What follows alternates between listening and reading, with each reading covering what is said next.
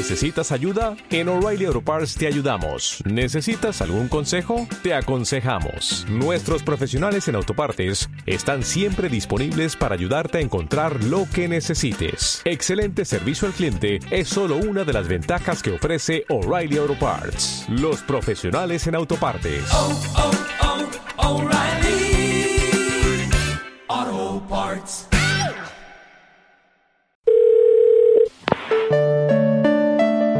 Hola, has llamado a ¿Puedo hablar? el programa presentado por Perra de Satán y Snorkel y no puedes dejar ningún mensaje porque aquí las únicas que hablamos somos nosotras. empieza ¿Puedo hablar? Ven a jugar al juego de la oca, cua. Ven a jugar con esta oca, lo, te cua, toca. cua. Di cua, cua. Y así una oca serás. Cualquier cosa que inventes. Gana, canta, ríe, juega, si eres de te lo conseguirás. ¿Os acordáis de la prueba de meterse en una urna con serpientes? Cariño, sí, las sé. mayores pesadillas de mi Y vida. la de ser una pelota gigante. Pero es que eso ya me siento más mood. Eso pero sí, una eso ya lo- urna ya lo somos, estamos haciendo ese juego de la oca. Te lo juro que me daba terrores Bastante. nocturnos por la noche. Bueno, bienvenidas Bienvenidas, amigas. Menudo- cariños. Menudo episodio tenemos Sí, hoy. Por y- cierto, en este preciso instante. Especial carbohidrato. En vivo y en directo estoy comiéndome un brownie bite Brownie que nos bite. ha mandado. O sea, esto está más bueno, os juro por mi mi vida. coño. Que es el brownie bite más rico que he probado en mi vida y os voy a decir de dónde Y es. en porque nos lo ha mandado una querida oyenta que tiene una tienda que se llama Mamachicha, Obrador Repostería, el puerto de Santa María. Claro. Eh, www.mamachicha.es, eh, hacedle un pedido. ¿cómo se hace Mamachicha me toca. Pues sí, vamos a celebrar. Otra cosa muy telecinquera. Vamos a celebrar el día, el especial carbohidrato con nuestras amigas de un podcast de referencia de, sobre todo de los que todo lo que dicen tienen pruebas, eh, tienen do- documentación, tienen todo perfectamente atado antes de decir nada Claro. y si no lo eh, apañan del podcast. con un presuntamente y ya está. Ellas son la razón por la que no puedo dejar, o sea, no puedo parar de adjuntar el, el viva a cualquier palabra que digo. Todo viva, todo viva. Y son Naira y Damián de Rimel Castigo, cariño. Rimel y castigo. Pues sí, aquí estamos. No tenemos datos, no tenemos conciencia, no tenemos de nada. Tenemos merienda. Tenemos, merienda cada, eh, cada vez menos. Cariño, Porque- tenemos manolitos. Nos habéis traído una caja de manolitos. Han venido solos. Eso es una. Os voy a decir una cosa por ir hilando fino. Uh, Yo trabajo en las instalaciones de Telecinco, que no para Telecinco, y en mi redacción era costumbre siempre celebrar los cumpleaños con manolitos. Anda. Y yo hace un año que estoy teletrabajando, con lo cual hace un año que no como manolitos. Pues mira, un cumpleaños del, del teletrabajo cumpleaños con de un manolito. A celebrar. Sí, sí. Uy, Uy, iba, que- iba a cantar sorpresa, sorpresa, que era Antena 3. Pero los manolitos son muy de celebrar como el cumpleaños en empresas, porque en mi empresa todo el mundo que cumplía años antes de llevaba su caja de manolitos. Eso es muy socorrido. madrileño, eso. Muy socorrido el Manolito. Estamos y- viviendo a la madrileña. Hombre, Eh, sí, peligrosamente, desde luego, porque... Yo el eh, otro día dije. Vas a en- flipar con ese brownie. El otro día Flipa, dije en flipa en nuestro directo. podcast, pedí el voto para quien hay que pedirlo, obvio. Para la y, izquierda. hombre, no, lo voy Bueno, a es que pedir. este cuando se publique ya, ya sabremos los resultados. Ay, ahora sí. mismo estamos hablando desde el pasado donde no sabemos si la Furby ha ganado. eh, La Furby. Por favor, las oyentas, si alguna tiene una máquina del tiempo y sabes de las consecuencias, por favor que nos mande, que se materialice aquí ahora mismo. Sí, por favor, que sería buenísimo. Pues mira, No se está materializando nadie, ha ganado la Pues sabes que yo, mi maquillador, que, que- con el que trabajo siempre, Orlando Gil, eh, un día estaba recogiendo las pinturas, que lo cuento en uno de los episodios, te estaba recogiendo ahí maquillaje, y de repente dice, mi amor, vi una persona aquí sentada. Digo, ¿cómo que he visto una persona? Dice, sí, a veces me pasa, vi a alguien sentado en ese sillón. Digo, pero Orlando, ¿cómo que viste a alguien? ¿Pero pero alguien era muerto? Ayuso. No, pero claro, a lo mejor era la oyente que venía a avisarnos. Sí, y que- que se Mary, traspapeló de día. Que, que no le tiene cogido el punto y ha venido mal, va a ¿Qué, ser eso. qué lío, Maruja. Ha dicho, El "Uy, caso es ¿dónde que alguien ha está?". venido a decirnos que ojo, cuidado, Sí, que a ver qué hacemos. Es que en el mundo de los fantasmas el tiempo no es como el nuestro. Yo creo que, con- que, que cuando te mueres, si luego vuelves, vuelves cuando más guapa estabas. Un día que tú te viste, por ejemplo, tú que te has hecho esas fotos divinas, pues si tú te mueres, así. te mueres igual con Volveré en 90 lencería. Claro, igual te mueres en 90 años, pero vuelves en lencería con una corona dorada y todo perfecto, bien editada y retocado todo el color, el Pues tono, todo sinceramente es el perfecto. que merezco ser. Sí, Hombre, yo si vuelvo quiero volver pues el- con el mejor día, el mejor día que haya ido producida. No Hombre, quiero. es que se- sería una putada que encima que te alargan la vida, que ya de por sí es una putada, dices, venga, tengo que, tienes que volver a la Tierra, hoy te toca, baja, cógete el, el ascensor y bajas un momento. Y no, va- no te vas a materializar el día que te levantaste con el ojo con la legaña, despeinada, que ha sido como Fleabag hacerte un corte de pelo y has quedado fatal, pues hombre, sería una putada mm, más allá de la muerte. Yo cuando me podía poner top de palabra de honor y se me quedaban ahí res, Volverás, recio. volverás en tu momento más delgada, más guapa, Por supuesto. con la frase más Canarias. acertada. Ojalá te imaginas materializarse ahí, pirori, pues- rori, tú bajando de los cielos, Pero, pirori. que no te digas que no vale, es un buen himno como para bajar de un ovni como Real. Sonia y Selena en Gran Hermano. La verdad que sí. Ay, qué bonito, por favor. ¿Cómo fue ese momento? Qué referentes tan buenos. Es que eh, nos preguntaban Rimmel y Castigo, bueno, ¿de qué vamos a hablar? Y digo, cariño, yo, pues de nosotras, ¿no? Claro. De qué nuestro vamos a El acervo capítulo se va a cultural. llamar Telecinqueras o algo así, pues porque Yo hay que que acotar. deluxe, hay que acotar deluxe, lo llamamos Sí, deluxe. como Venga. deluxe. Yo Pues luego nos sí. hacemos unas preguntas de estas del polígrafo. Sí, me parece bien. Yo a Leila le hice un polígrafo una vez, ¿te acuerdas? Que estábamos confinados te un polígrafo. Pero científicamente. ¿Qué ¿Por va? qué no? Porque nos, nos, nos rajaron en, en los comentarios, no me acuerdo por qué fue, a mí personalmente. Porque te reías muy alto. Ah, porque me reía que la pesada queja- es la gente. la queja es que nadie se ríe muy alto. La gente. Mira, ¿sabéis lo que he aprendido yo de Mediaset? Porque esto os juro por mi vida que lo he aprendido trabajando en Mediaset. Eh, que los comentarios de la gente, por muy negativos que sean, siempre son positivos. O sea, fomenta, fomenta, fomenta. Pues que te ríes alto, ríete más alto. Hombre, si yo lo pudiera controlar, pero como tampoco puedo controlarlo, pues es lo que hay. Es como la calidad del sonido. ¿La podemos controlar? No. El otro día se nos quedó el podcast parado a mitad. Sí, tía. Y tuvimos que regrabar No sé, una pero cosa. nosotros ahí Es que, ¿Qué hablando, se creen los oyentes? Que somos técnicos. se creen que somos la cadena SER. Sí. No, Yo cariño. no comprendo. Sí, por cuatro eso maricones. Vamos a pedir a nuestro técnico ahora mismo que meta unos aplausos. Uy, qué bueno lo de la cosa esta del Bronx ¿Cómo está el Divide. Bronx? Ah, verdad, yo me comí uno que por eso no ¿Cómo lo daba antes. Oh, es droga viva. Está buenísimo. Menos mal que solo nos han mandado ocho así. Pero tiene también un toque de café, buenísimo. Está increíble Yo me lo esto. acabo de comer y creo que he tenido una experiencia cercana a la muerte también, como Uh. comentábamos Viva. antes. De hecho, pero- lo, único, lo único que tenemos, vamos a tener de repercusión en la semana que viene, lo que único que tenemos claro es la repercusión que va a tener esto en mi cuerpo. Exacto, nada más. Digo, Hay que prepararse para el 4M. Como venimos desde el pasado, Sí. hay que Socorro. prepararse para el 4M, que el 4M nos pille bien comidas, por Sí, si tenemos sí. que estar cuatro años... en- Bueno, cuatro no, porque es una... Dos, es dos. una- dos, que no, que por si tenemos que estar dos años escondidas en una cueva. Dos, años viviendo, dos años más viviendo a la madrileña voy a estar. O sea, eh, una- Rocío Monasterio, si, si tiene que pactar Mm. y tiene que pillar, yo creo que su primera medida sería quemarnos a todas. Hombre, o sea, claro. empezaría, a ver, los de Pueblo hablar y los de Rimmel Castigo, las primeras. Feministas, maricones, Eh, ¿Cuál, diría. ¿Cuál es cuál? Da igual, los cuatro. Dios reconocerá los suyos. ni rímel ni castigo, venga. Sí, igualdad. Directamente. Pues sí, eh, pero bueno, antes de, mientras acariciamos estos últimos momentos de libertad y no es que queramos eh, hacer un homenaje, de- un homenaje a Ayuso, pero nos estamos tomando una caña. Eh, y Castigo, para nuestros oyentes que no lo conozcan, eh, número uno, ¿por qué? O sea, ¿qué os ha llevado a no disfrutar de ese maravilloso contenido? Y dos, sois especialistas en el universo Mediaset, no nos engañemos. No. Nos Especialistas o- encanta... o muy fans. Le, le he Sí. hecho mm, una cantidad de horas vergonzosa, la verdad que sí. Pero también No te avergüences que de tus horas nace mi sueldo. No. Tú cuando te sientas un poco mal piensas, mira, estoy dando de comer a. Además es que es vergonzoso la cantidad de datos que retengo que yo luego en mi día a día para lo que realmente necesito la memoria, eh, las cosas pasan que entran por aquí, salen por aquí, pero lo de Mediaset es que lo tengo todo, todo, todo incrustado en la cabeza y así me va. Yo, de hecho, eh, por ejemplo, no veo la isla de las, de las tentaciones, que no he visto ni un minuto en mi No. vida. No sé ni, en qué consiste. ¿En serio? No os No creo. Yo sí que he Y- visto un minuto, he visto bastantes. Basile, corta aquí. No me gusta nada, no lo soporto. ¿Pero qué Basile ya puede retomar. Yo lo vivo muchísimo, lo vivo en 3D. que Yo lo vivo, guau. Hay dos cosas en la Experiencia vida inmersiva. que no soporto del universo Mediaset. Re- O sea, porque al resto es que es, es que es entretenimiento puro. O sea, entiendo el valor que tiene ese tipo de programas que hacen y que son tan criticados por muchas personas.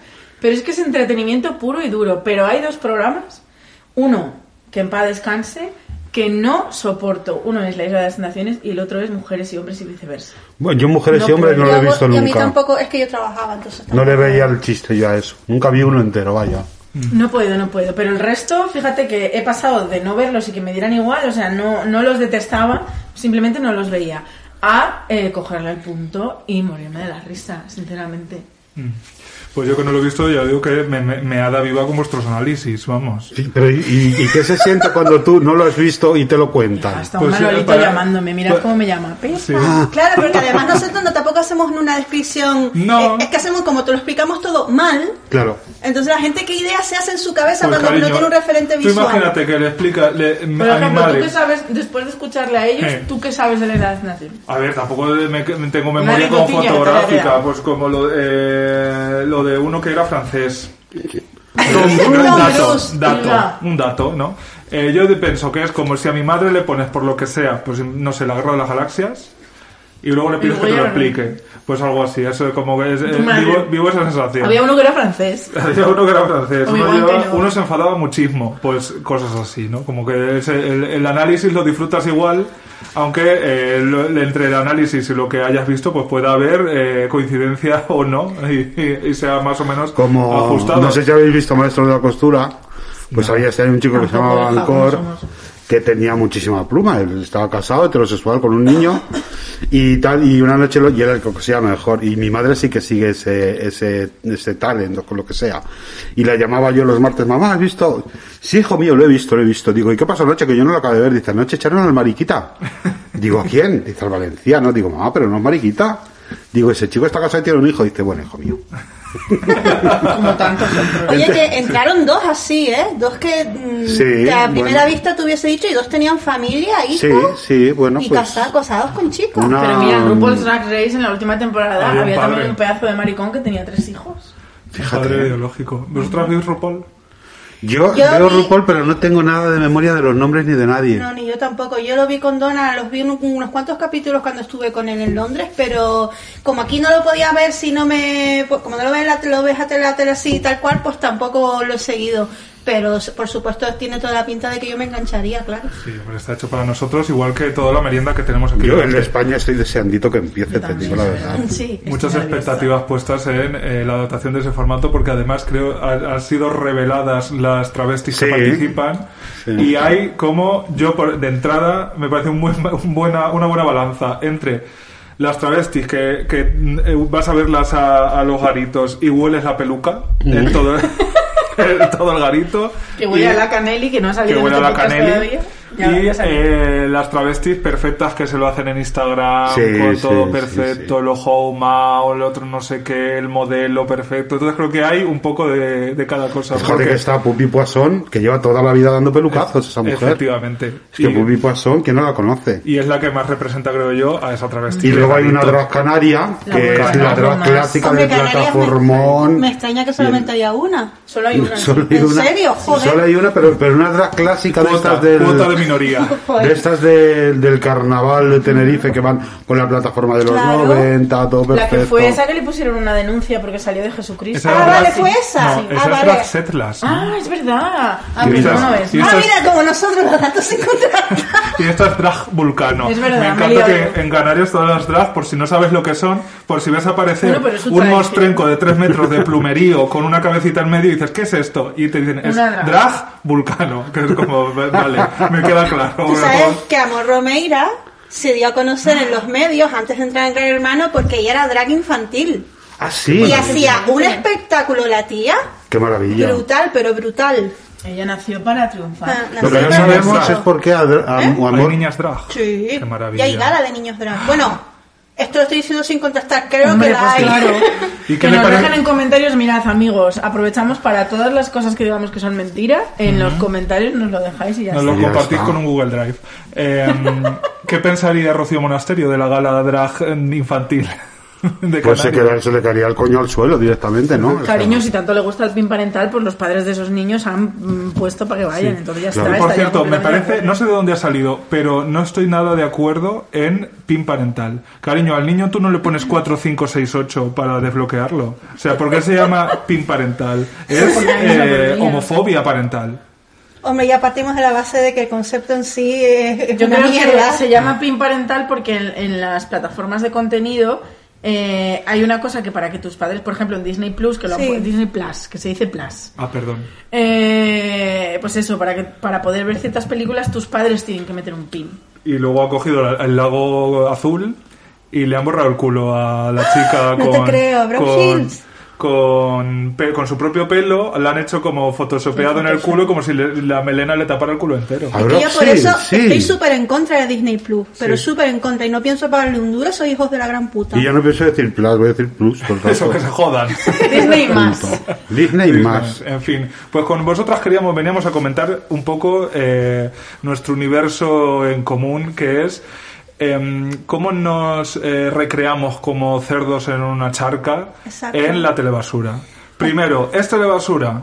Sí. Yo creo que ¿Es telebasura viva? No, a ver, es cultura, lo que pasa que es que Claro que va, es va un poco la única diferencia es como tú enfoques eso, si tú lo enfocas pensándote que lo único que hay es lo que dice Ana Rosa por la mañana, que eso, eso sí es telebasura, y después lo que dice Javier por la tarde y lo que dice Belén Esteban por la noche, pues a lo mejor a lo mejor tienes un pequeño problema de, de, de lo que de, de des- desinformación, pero si tú lo ves como lo que es, que es un puto espectáculo, como espectáculo y como cultura es lo más, o sea, yo me lo paso como en Es el universo Marvel español.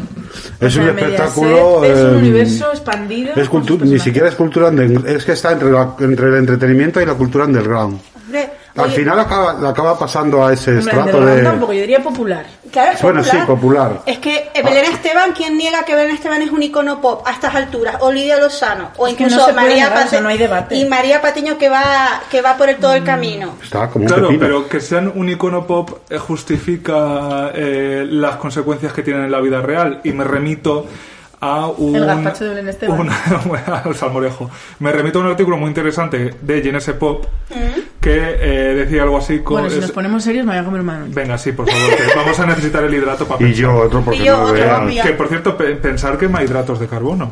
Lo cual, Dale, dale. just- con lo cual Haznos reflexionar. pues eh, justifica por qué seguimos gordas, ¿no? También.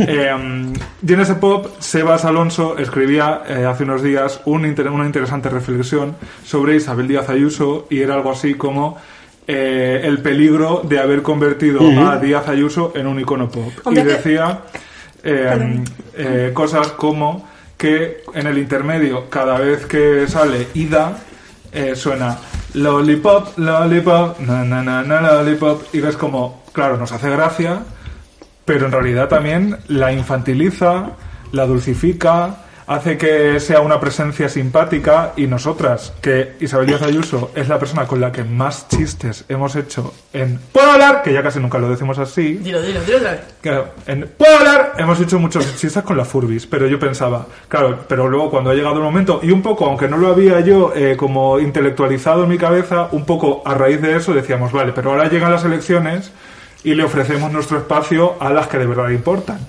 Es que yo creo que la campaña de Isabel Díaz Ayuso está basada total y absolutamente en el meme. Totalmente. O sea, tú- cada meme que tú El compartes de Isabel Ayuso está basado en el meme. la está la está la está está popular- entronizando. claro, y la está popularizando y eso es el método de expansión que ella tiene, ni De más ni menos, porque además no tiene ningún tipo de reparo en decir una burrada que yo creo que ella sabe perfectamente que eso es una burrada. Y lo hace adrede. De hecho, hay- el meme es tan enorme ya y esta bola es tan imparable que lo que está mandando a las casas, o sea, su publicidad, es un papel con su foto que pone bajo libertad y en blanco.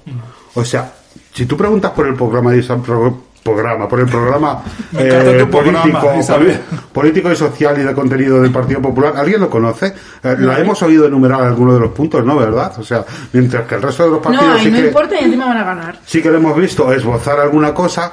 Bueno, que van a ganar no lo tengo tan claro. Yo creo que las fuerzas van a estar muy igualadas. Ahora, será cuestión de ver si la izquierda es lo suficientemente inteligente como para dejar atrás rencillas y tonterías y unirse por una vez y echar a esa gente de la Puerta del Sol.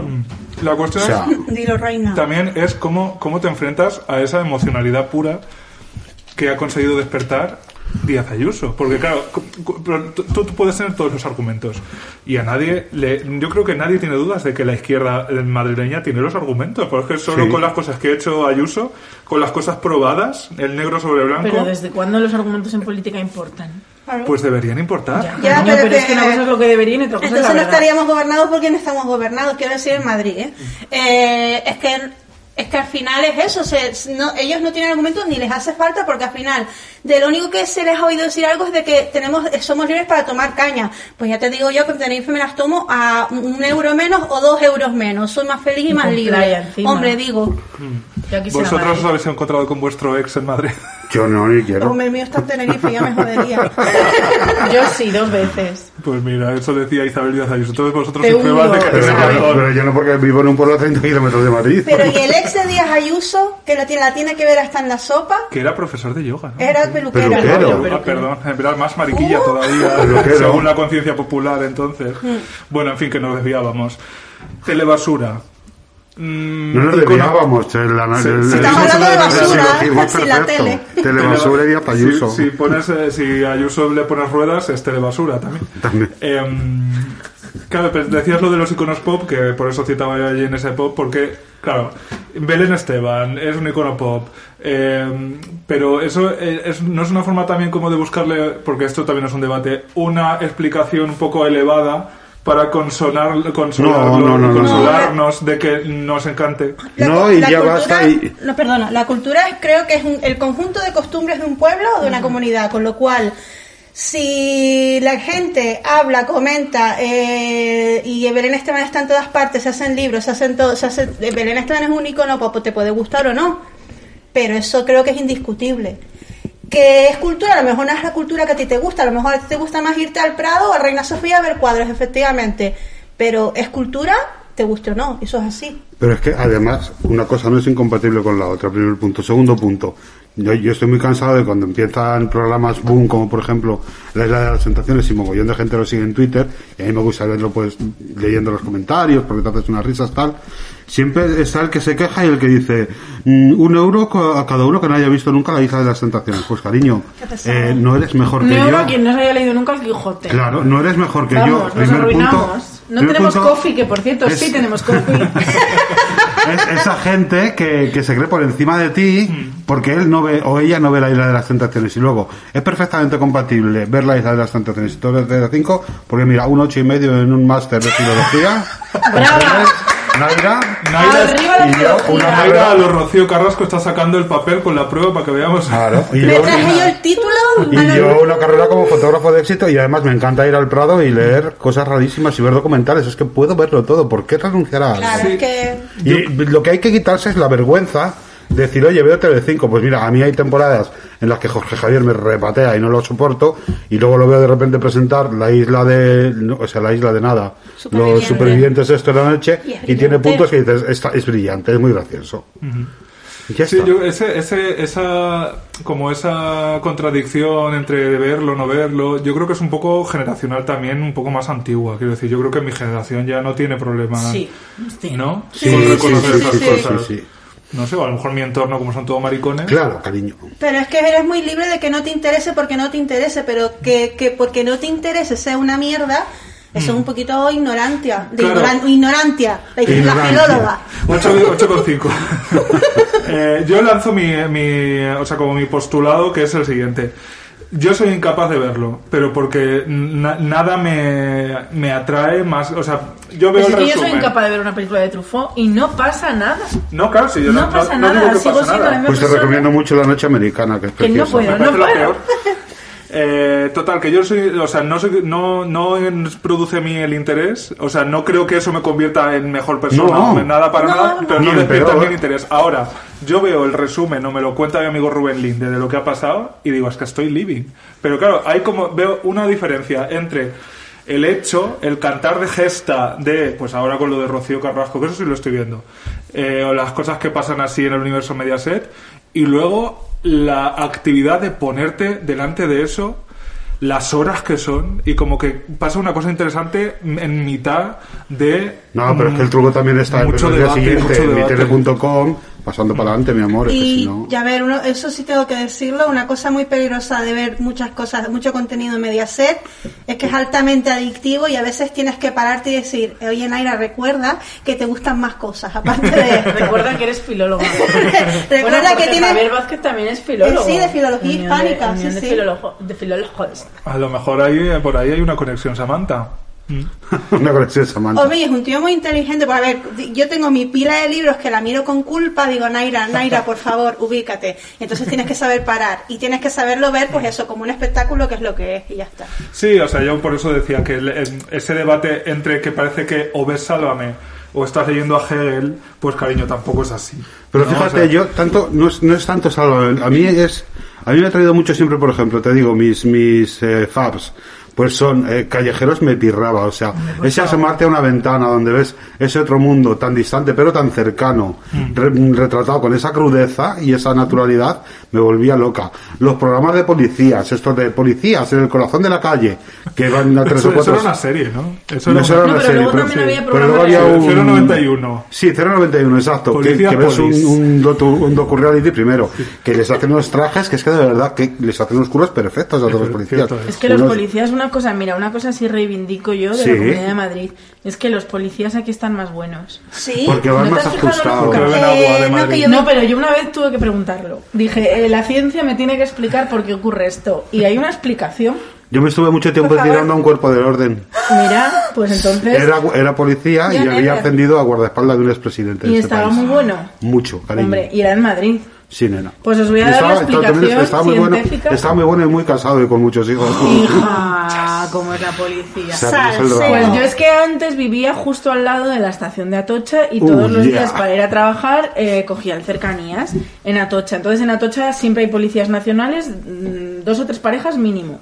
Y claro, yo a las 8 de la mañana con mi legaña, eh, ver esos hombres a mí me despertaba. Es que estaban todos buenísimos sin excepción. Sí. Y yo tengo un amigo que es policía nacional y, y le pregunté, le digo, vamos a ver, ¿por qué todos los policías nacionales de Zamora parece que vienen de recoger la uva, de vendimiar, y por qué todos los policías nacionales de Madrid están buenísimos? Y me dijo, pues es que resulta que cuando tú te presentas al examen este, no sé si son oposiciones, Sí. internas, ya cuando ya has terminado la academia, te presentas a un examen y te dan una nota, dependiendo de la nota que tengas, te eliges un destino. Entonces, eh, cuando tú acabas de terminar la academia, como en la academia tienes mucha actividad física diaria, eh, porque tienes que estar como a una altura de unos Sí. requisitos físicos, pues estás bueno, porque llevas dos años haciendo ejercicio todos los días. Es muy difícil no estar bueno con esas características. Entonces, cuando salen las plazas para elegir, la gran mayoría de plazas siempre está en Madrid. Entonces, Madrid es el sitio al que sueles ir nada más terminar la academia, porque es donde más plazas hay.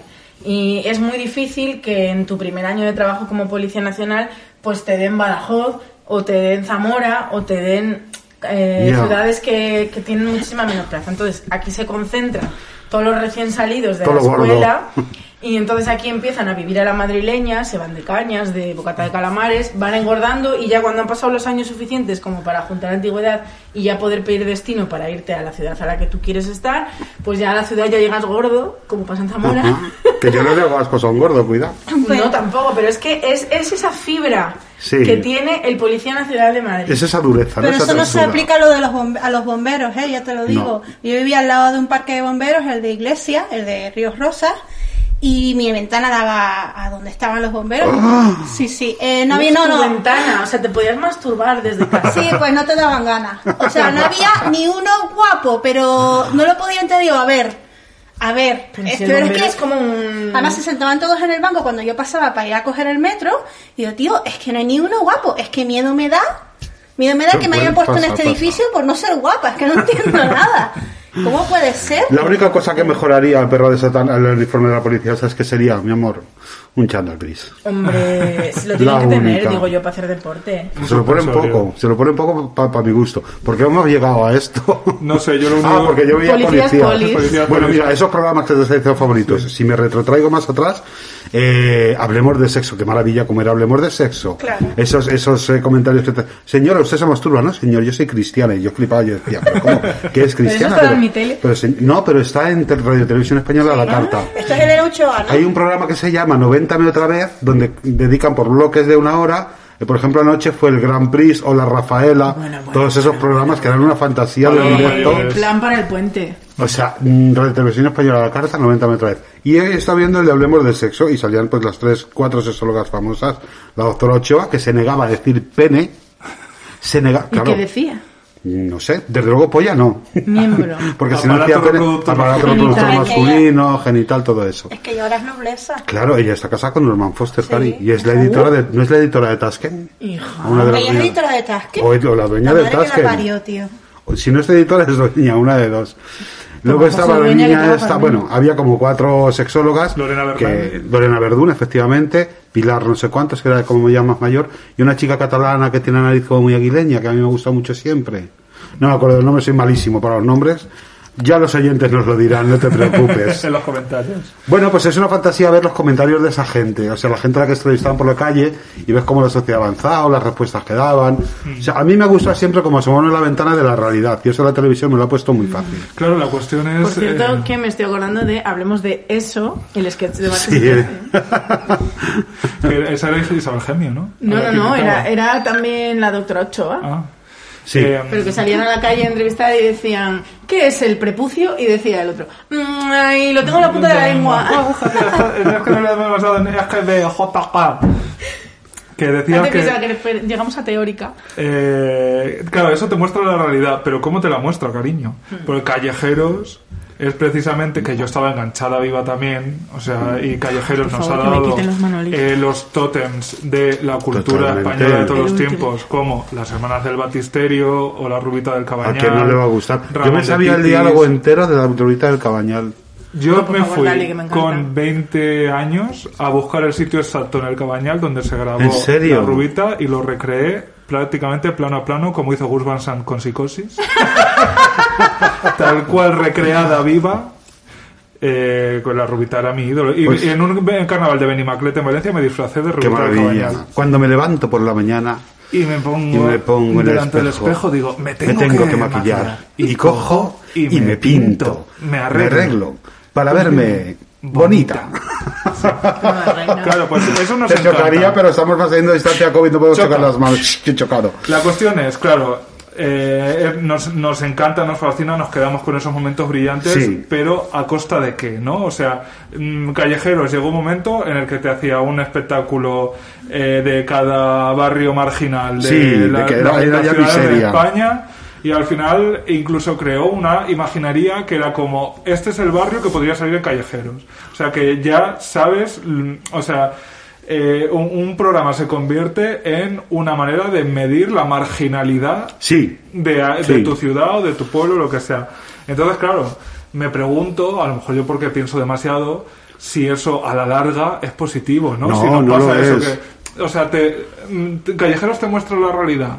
O es, o- porque yo me, o sea, yo recuerdo un, un momento en el que eh, un chico, mientras hacen uno de estos reportajes sobre la comunidad gitana de donde sea, eh, empieza a repartir billetes de 50 euros a los niños que pasan. Y se hace una raya en el coche, Sí, sí. efectivamente. Y es como, venga niño, pero quiero 50 euros, que es como, si esa cámara hubiera estado ahí, el chico hubiera hecho todo eso.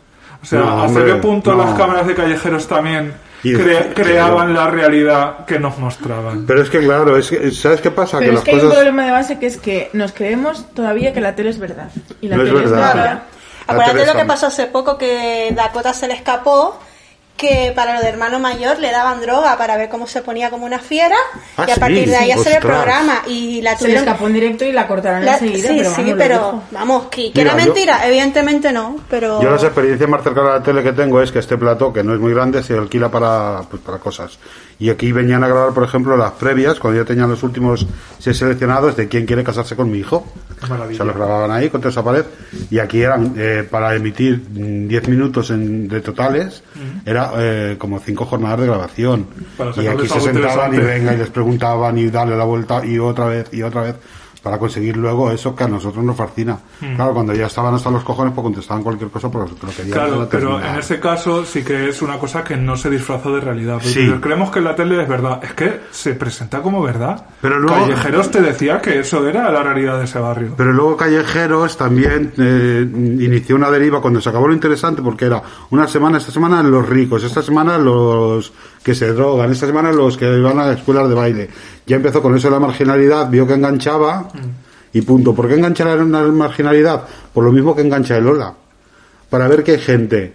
El Lola te engancha pa- para que sueñes dónde quieres llegar o dónde podrías tú llegar, qué hubiera sido de mi vida, sí. Y lo otro te engancha para, coño, no estoy tan mal, ¿no? Sí, es como, es- a, esto, no- a esto me... Pero desde luego que lógicamente no es no no no no, no dibuja una realidad cortar, ni, mucho sin, sin pudor la... Corta, el corta, corta, sí podemos- Eso es lo que decía la pringada, que ella le encantaba ver vídeos de, de gente así en la miseria para ella sentirse mejor con ella misma. Claro, pues Este es real lo que. Exacto, Ese es un potente. Súper ¿eh? a favor. Mm. Claro, por eso, eh, a ver, yo no ni estoy en contra de la telebasura, ni tengo un discurso de clasismo cultural, ni mucho menos. Pero me parece que no es inocente que nos hayamos acostumbrado a según qué formatos, nos hayamos acostumbrado a que las noticias o a que los reportajes se presenten de, te- de determinada manera, porque, o sea, acordaos de cómo era la intro de Callejeros. O sea, prácticamente Sí. te decían que se habían ido a Kosovo. Era como un reportaje de guerra. Totalmente. Tipo Pérez Reverte. Pium, Te- pium, pium, o sea, te- y, y como que te- como que ellos se metían donde eh, era peligroso meterse, era una cosa, y luego donde se metían en la nevera de la gitana combinadora. ¡Ay, qué Bueno. vergüenza! ¡Mira usted! Qué buena era la gitana De combinadora. todas formas por también, de, porque hubo una época de mi vida que me puse de fondo, me ponía callejeros. Y porque a mí para irme a dormir, decías antes que a ti te gustaba escuchar ese magnífico podcast que se llama ¿Puedo hablar? Exacto. Para ir Y a que te dormir. despertaba viva con la. Con el ¿puedo hablar? A mí me gusta irme a dormir viendo Cuarto Milenio. Entonces ¿Qué llego- dices? ¿En Sí, serio? Te lo juro, es lo que, Y o yo sea, no lo veo nada, Es, ¿eh? es, no sé qué coño tiene Iker Jiménez, que esté donde esté, en la circunstancia en la que esté, me pongo su voz, bien sea en Cuarto Milenio o bien sea en formato audio, Milenio 3 o Cuarto Milenio que también lo hay en formato podcast, entre 5 y 10 minutos hago... O sea, es matemático. Pues la fuerza de la Matemático. costumbre, Y cariño. sueñas con el exorcismo de Almansa. Ojalá, Oye, pero... Ay, no comentéis eso, de verdad que me sobrecoge. Eso a mí me ha pasado porque mi madre, mi madre es una pueblo. fanática de Cuarto Milenio y cuando voy a Tenerife tengo que ver Cuarto Milenio, me guste o no me guste. Y es, es la película de Antena 3 de los domingos por la noche. O sea, es que lo, es ponerlo y quedarme roca en, la, en el A sofá. mí me pasa igual. Y antes se les iba más la pinza y por lo menos tenía un poco de chicha. Ahora ya es bastante aburrido todo el rato, entonces te duermes más aún. Pero yo decía todo ello por algo. Ah, sí, que se me... O sea, llegué a verme tres veces enteras todos los capítulos de Cuarto Milenio de que le di tres ¿En vueltas. serio? Sí, sí, sí. Es que todas las noches me ponía uno. O sea, no lo veía, era para dormir, luego se quedaba puesto y yo estaba ahí roncando. Y, que, y que te decía, "Ch, vea, que llegas tarde, cariño. ¿no? Y cuando ya me aburrí de ver tanto Cuarto Milenio, porque ya me sabía todo, dije, bueno, pues voy a empezar con Callejeros. Y empecé a verme todos los Callejeros. Y Callejeros, las dos primeras temporadas eran completamente diferentes del resto. O sea, Claro. cuando empezaron y crearon esa cabecera tenía sentido. Porque hacían cosas, eh, o sea, cosas que se podría llamar periodismo. Ay, ¿sabes qué programa me- me pirraba, me volvía loca? Hola, hola. Uy, hola, qué maravilla. chico. ¿Lo siguen hola, poniendo? chica. ¿Cómo que lo Pero siguen poniendo? En mi mat, claro. Pero ¿Cuál es repetido. Sí. repetidos. ¡Ah, qué que fantasía! por las playas. Callejeros por Ah, de es playas. verdad, es verdad. Callejeros pero de playas, pero era ¿No era costumbre. Era un... No, no. ¿No había uno con, Rafa Méndez Sí, había uno parecido, pero no era ese concretamente. Sí. Pero sí sé cuál dice, sé cuál dice. Pero qué costumbrismo tan divino, la Sí. playa. O sea, veías, te veías de todo, de todo. ¿Cómo se llama un programa que cuando empezó 4, que yo era preadolescente, yo creo que fue en 2004, ¿no? O Por ahí, pues No ya acuerdo, de 2005. adolescente, como ya tenía 15 o 16, o sí, 14, 15 años. Y como que de repente había cosas de contenido así como joven, y yo decía, mira, esto, yo en Alpera, cariño, animalico, diciendo, uy, esto, esto, esto es lo que verán así la gente, tal, que moderno y tal. Y había un programa los sábados por la tarde, que eran de adolescentes que hacían unas pruebas, ¿no os acordáis de ese? Mono No. amarillo. No, no, no, Humor Amarillo también, eh, también lo echaban. Pero, eh, por favor, las oyentas, si alguna se acuerda, es que no me acuerdo, era como un, uno iba, yo que sé, un adolescente y hacía monopatín. El otro hacía como un no, no sé qué, que luego algo artístico que le subían... Factor X. No, que... Ponte el cinturón. Que eh, luego desde arriba se veía lo que había hecho en, en el jardín, cosas así. Y, y yo me fascinaba eso, me sentía... Art Attack me encantaba también, pero ese era anterior.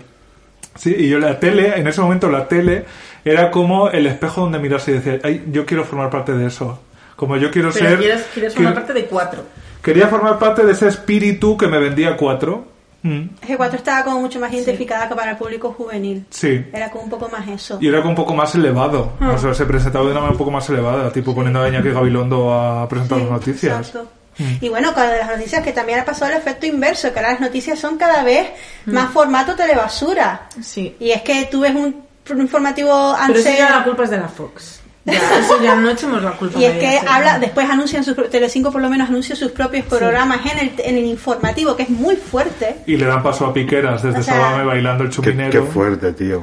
El Piqueras tiene que estar ya hasta tan hasta los cojones de la vida, menos mal que le Pero queda poco para Piqueras, ¿cuánto- jubilarse. eso te iba a decir, ¿cuántos años tiene? Mil.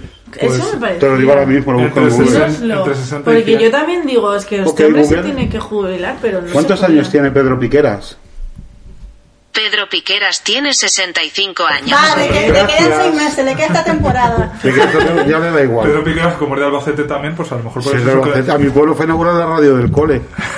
Que Y ya ahí me di yo cuenta que tenía una que tenía una mortadela, que tenía la mortadela. Sí, que tenía cartón. que tenía cartonazo. Pero que se produce, se deja un flequillo. Sí, sí, sí. Es impre- eh, a mí es la persona que más me impresionó dentro y fuera de la Además es tele. alto el tío, O eh. sea, eh, eh, cuando está delante de la cámara parece Pedro Piqueras y cuando está fuera de la cámara parece un señor mayor. Ahora, también te digo que es una de las personas más majas de dentro y fuera de la tele. Porque en, en Telecinco, cuando yo trabajaba físicamente allí, eh, iba a comer al comedor y en el comedor comíamos casi todos, iba a decir todos, pero no, Belén Esteban no comía en el comedor, pero Pedro Piqueras sí. Y, y es que, pare- o sea, no parecía Pedro Piqueras. Ay, estoy tratando de, de Ay, ubicar envidia, de algún icono sexual de Telecinco que haya yo tenido para preguntarte el mandanga de él, pero no me Yo tengo un crush de Mediaset. Sí, tú sabes que yo he trabajado muy cerca de Mediaset. encima. O sea, imagínate que yo acabo de decir que el único programa que odio es Mujeres, Hombres y Viceversa. Y mi crush, que me tiene loca, es viceversa. Yo trabajaba al lado de Mediaset porque trabajaba en el edificio de Vodafone cuando Vodafone estaba allí. Ah. Porque yo, amigas, antes de ser fotógrafa, telecomunicaciones viva. Ahí estaba gastando mi vida. Hasta que dije, como María Jiménez, se acabó. Pam. Y se ¿Quién era, acabó. quién era tu trabajo debajo de mi falda? También dijiste. También lo dije. Pues Porque sí. yo, yo siempre digo, fíjate, esto, esto es un consejo que os quiero dar a todas. Nunca lo he dicho en nuestro podcast y lo voy a decir en este. Hay una camiseta que nos tenemos que hacer todas, de cara a las elecciones, de cara a trabajos nuevos, de cara a un crash, de cara a un restaurante donde vayas. Hay una camiseta que hay que hacer con un print en letra grande que ponga, no quiero mierdas. Pero es que eso te lo dije yo que eso, nos lo hiciéramos. claro, con eso ya vamos por la vida divina Yo, voy, yo me lo llevo a la oficina y él lleve los de drama. Te llevas todos de drama a la oficina, obvio, claro. ¿dónde va- dónde lo vas a Yo me voy a hacer esa camiseta porque creo que vale para todo. Pero nos harían caso las personas humanas. Sí. Sí. ¿Tú, ¿Tú crees? Por. Hombre, si vas con un claim así de grande donde ya estás diciendo lo que no quieres, pues esta vida saber lo que no quieres es mucho más importante que saber lo que quieres. Una camiseta que diga, no me hables. También, Simple y Claro. El otro día se lo dije yo a una actriz que vino muy guapa. Le dije, si yo tuviera tu cara no le hablaría a nadie. No lo pasa, que bueno. Yo creo que sí, porque no aguantaría callada. Ser guapa está de todos modos muy sobrevalorado, ya os lo digo, ¿eh? Ser la belleza... Yo estoy, yo estoy muy a gusto siendo guapa, sinceramente. La belleza... No- Pero la belleza estándar, la belleza que nos han vendido, es una cosa que tampoco tiene tanto valor, ¿eh? Sobre todo es una cosa que se esfuma y es muy duro ver cómo la gente pierde la dignidad cuando ha sido Exacto, normativa exacto. y deja de serlo, porque amigas Exacto. no es eterno.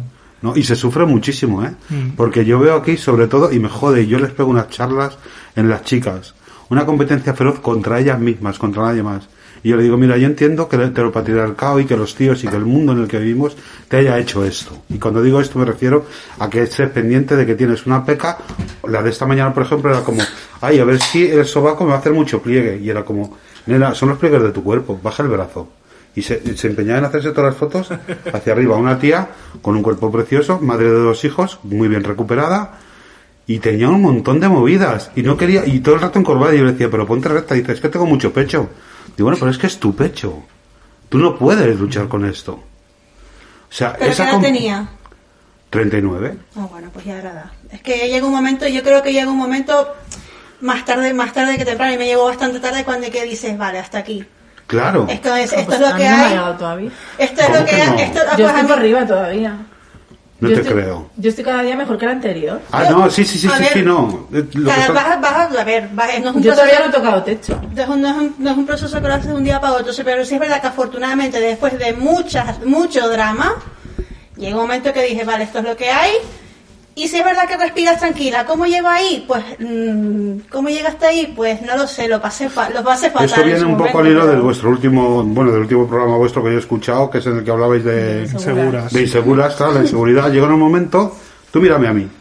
O sea, soy un tío de 49 años, calvo con gafas, bueno, con poco pelo en realidad. Yo tenía un pelo precioso con 25 años, tenía una melena divina.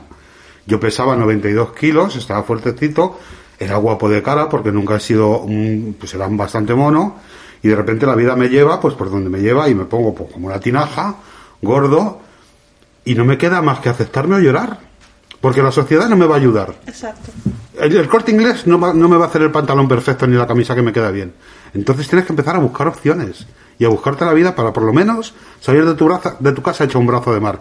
Cuidado, porque aceptarse no significa renunciar a seguir estando ahí. Exacto. Yo estoy Pero casado, pero a mí me gusta gustarme y gustar. El descanso de decir, bueno, esto es lo que Claro. hay y poderte mirar al espejo y decir, vale, no pasa nada. Exacto. Recon- es eh, mirarte al espejo es una cosa que es una tontería, pero yo tardé mucho tiempo en mirarme sin estar, ta- estando destapada y decir, mis primas por ejemplo se reían pero decían, tía, ¿tú por qué vas desnuda por la casa como si nada? Digo, tío, es que yo he pasado tan tanto de sentir vergüenza de esto, del otro, del otro, del otro, que cuando ya llego por fin de decir, hasta aquí, y ya me la, so- me la sopla, pero horriblemente. Yo cuando voy a tener voy a, en- hago, nudismo, no hago nudismo completo, o sea, hago tople en la playa, me la sopla horriblemente y a todo, pero nunca lle- Cuesta. siempre cuesta y siempre hay un momento que dices, joder, qué mierda, o joder, Pues cuanto más buena estás, más cuesta, maricón, porque más buena quieres estar.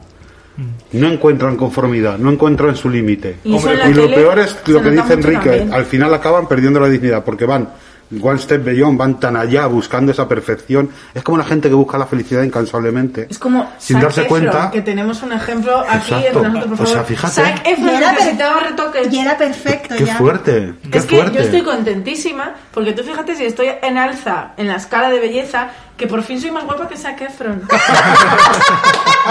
esto, esto ya es científico. No, pero es que, o sea, que fue la misma el policía que llega a Badajoz después de haber estado en Madrid tomando cañas y bocadillos de calamares. Date cuenta. Mm. Pero es que se ha Zac Efron destrozado es la cara. real. Pero como Zac Efron tenemos muchos ejemplos, Sí, ¿eh? René Zellweger. Mm. O sea, el- yo creo que lo que pasa es que, claro, ellos sí han, sí han competido. Nosotras, cariño, nunca hemos competido. Sea, Bueno, es muy duro Compites competir. a tu escala, Com- claro. Es que sí. ellos compiten en otra liga. Es como la Champions League y eh, el fútbol de tercera división. Cariño, pero favor, podemos hablar de competiciones de Miss España de travestis y no poner similes eh, balompedísticos. Ya sabes que Enrique, fobia. Enrique. Competir porque un pantalón te quede bien cuando no tienes un cuerpo normativo y encima eres pobre es muy complicado. Si, si yo lo sé perfectamente, Claro. pero o sea, quiero decir que con la gente que es normativamente guapa, ellos saben que están en esa competición. Ah, bueno, sí, claro, quieres decir, Todos los demás están en esa competición. Y yo tengo, una, tengo un grupo de amigos, eh, maricas todos, eh, y la mayoría bastante normativos, o hace cinco años mucho más, pero éramos más pequeños, más jóvenes, lo que sea, y yo veía la competición. O sea, yo veía. Y la de liga es muy fácil salir, también te digo, pero cuando eres tan perfecto, cualquier cosita, es como yo, Mm. yo tengo amigos míos que son guapísimos, que yo digo, objetivamente digo, es que estás bueno. Y, y va, me quiero hacer esto, me Mm. quiero hacer lo otro porque me veo fatal, digo, ¿sabes? Qué cansado, qué cansino estar, estar todo el rato con el ese de, de tengo que estar más, tengo que estar más, qué horror. Claro, si es que yo por eso en el mundo marica, que esto se ve, vamos, es lo primero, el- el- el- la, la troncal que te, tienes la primera cuando sales del armario es eh, competir, competir a través del cuerpo. Entonces, claro, decía que competían porque cuando tú eres un, un marica normativo, eh, sabes que la diferencia para estar delante o detrás es que el abdominal se te marque un poquito más, un poquito menos. Entonces, esa es tu competición. Pero por eso se inventaron las osas, tonta. Ya, claro, sí, quiero decir, nosotros estamos en otra liga. Eh, nosotros no hemos competido. Nosotros hemos competido para poder mirarnos de- a- al espejo. Que yo mm, me que miré esa- por primera vez con casi 30 años. Pero es que esa es la mejor competición. Una Claro, vez pero- que llegas ahí, Claro, una vez que ganas esa ya la ganas para siempre. Eh. Tendrás tus días buenos o malos y tal. Pero es que eh, la- la- las personas normativas, creo yo, que nunca lo he sido, solo tienen la experiencia de esta competición que os digo que es entre ellas y por eso yo lo- los maricas ma- digo hablo de maricas porque es la gente que yo conozco porque como sabéis vivo en una burbuja muy feliz y he tirado la llave. Eh, l- los cuerpos más cincelados que yo conozco son la gente más insegura que te puedas imaginar. Totalmente. los cuerpos más cincelados por las manos de los dioses o de Pericles, el antiguo, el padre Jerónimo.